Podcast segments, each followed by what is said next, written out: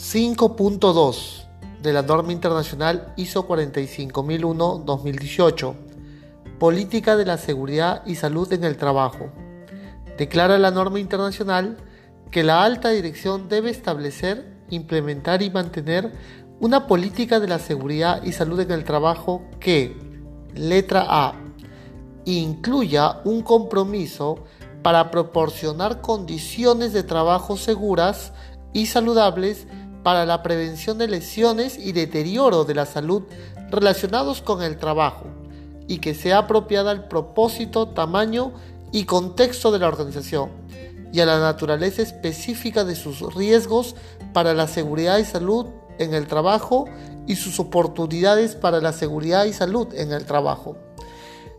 En comparación con el estándar anterior de OSA 18000, podemos visualizar que aparecen al menos tres compromisos distintos. La primera, un compromiso visible orientado a proporcionar condiciones de trabajo seguras y saludables. El segundo, orientado, eh, enfocado a las oportunidades para la seguridad y salud. No solamente eh, prevenir, sino también aprovechar bajo aquellas circunstancias que permiten fortalecer, hacer más robusto este sistema de gestión. Algo más que busca prevenir el deterioro de la salud. Ya no solamente el concepto de enfermedad, sino el deterioro propiamente. Una enfermedad sería el estado, eh, el estado mínimo, médico, ya establecido, eh, eh, donde el cual se necesita un tratamiento, pero hay un proceso de deterioro que finalmente conllevará en el tiempo a una enfermedad. En ese sentido, el término moderno que nos trae esta norma ISO 45000 es deterioro de la salud. Letra B. Proporcione un marco de referencia para el establecimiento de objetivos. Producto de la política, estableceremos objetivos en ese sentido.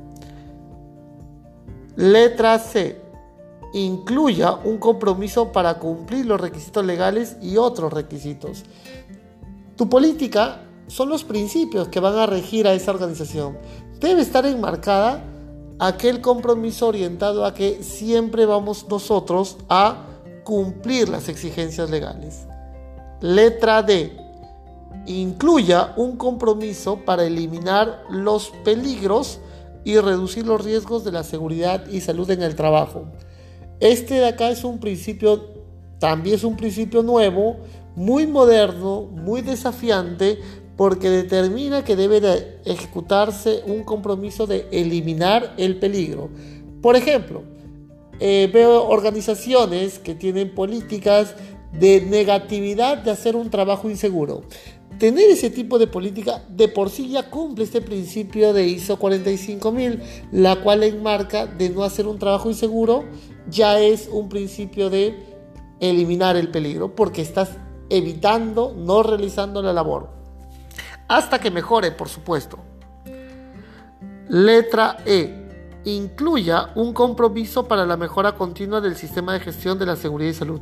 Este principio está claro, eh, lo mantiene todas las normas ISO, lo mantenía OSA 18000, así es que está bastante eh, mantenido en este ISO 45000. Letra F menciona que incluya un compromiso para la consulta y la participación de los trabajadores y cuando existan de los representantes de los trabajadores. En concordancia con la ley peruana, la ley 29783, la cual describe en su artículo 22-23 aquel principio de que debe tener una política de seguridad y salud, en la cual se enfoca a la participación activa que deben de tener los trabajadores. Y esta norma ISO 45000, en concordancia también con las directivas de la OIT, también la determina. Asimismo, se señala que la política de la seguridad y salud debe estar disponible como información documentada, comunicarse dentro de la organización, no solamente a los trabajadores, sino a todos los actores que participan dentro de esta organización, puede ser contratistas, visitantes, entre otros. Estar disponible para las partes interesadas. Eh, partes interesadas pueden ser internas o externas, a veces se publica eh, los periódicos murales, a veces se publica en los photocheck eh, o a veces se coloca en la página web finalmente. Y garantizar que la política debe ser pertinente y apropiada. Constantemente tiene que ser eh, aterrizada a las características específicas. No pudiera ser una política generalizada en la cual es de aplicación global, no podría ser. Debe ser específica, acorde a la naturaleza de esa organización. En ese sentido, la norma internacional nos presenta una guía determinada con la letra A. A52, Política de la Seguridad y Salud en el Trabajo, y nos describe la norma internacional que la política de la seguridad y salud en el trabajo es un conjunto de principios establecidos como compromisos en los que la alta dirección describe la dirección a largo plazo de la organización para apoyar y mejorar continuamente su desempeño de seguridad y salud. Determina qué es lo que quiere, cómo lo quiere. Determina quiénes somos, qué hacemos, cómo lo hacemos y con qué finalidad bajo la premisa en un sistema de gestión de seguridad y salud en el trabajo. Esas preguntas debería de poder contestar su política. ¿Quiénes somos? ¿Qué hacemos? ¿Cómo lo hacemos? ¿Y con qué finalidad? Menciona la norma que la política de la seguridad y salud proporciona un sentido global de la dirección, así como un marco de referencia para que la organización establezca sus objetivos y tome acciones para alcanzar los resultados previstos en un sistema de gestión de seguridad y salud en el trabajo. La política, en ese sentido, enmarcará los principios y formas de actuar. Para que sean reales, alcanzables, estableceremos objetivos específicos. Estos compromisos, nos recuerda la norma, se reflejan en los procesos de una organización, establece para asegurar un sistema de gestión de seguridad y salud robusto, creíble, fiable, por supuesto. Entonces, eh, no solamente es letra bonita, sino eso va decantado en objetivos, los cuales son alcanzados por los miembros de la organización. El término minimizar se utiliza para fijar las aspiraciones de la organización para su sistema de gestión de seguridad y salud en relación con los riesgos para la seguridad y salud, el término reducir se indica para describir el proceso a ser logrado. En ese sentido, lo que la norma nos pide es finalmente tener actuaciones para poder garantizar la gestión de riesgos y aprovechar las oportunidades, por supuesto que sí.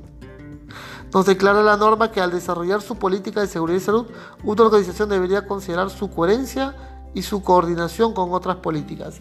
No solamente debes tener una política de seguridad y salud, veo organizaciones que tienen como cinco políticas. Política, ya la habíamos señalado, de seguridad y salud, de, negatividad para hacer un trabajo inseguro, política de eh, somnolencia para evitar la somnolencia y fatiga, eh, políticas de prohibición de alcohol y drogas, por ejemplo, eh, algunas otras políticas por ejemplo, políticas relacionadas a continuidad del negocio, que también podría complementarse con tu sistema de gestión de seguridad y salud. Y finalmente una organización puede tener muchas políticas, no solamente una. Espero que esta información te haya sido valiosa. Nos vemos hasta otra oportunidad. Un fuerte abrazo.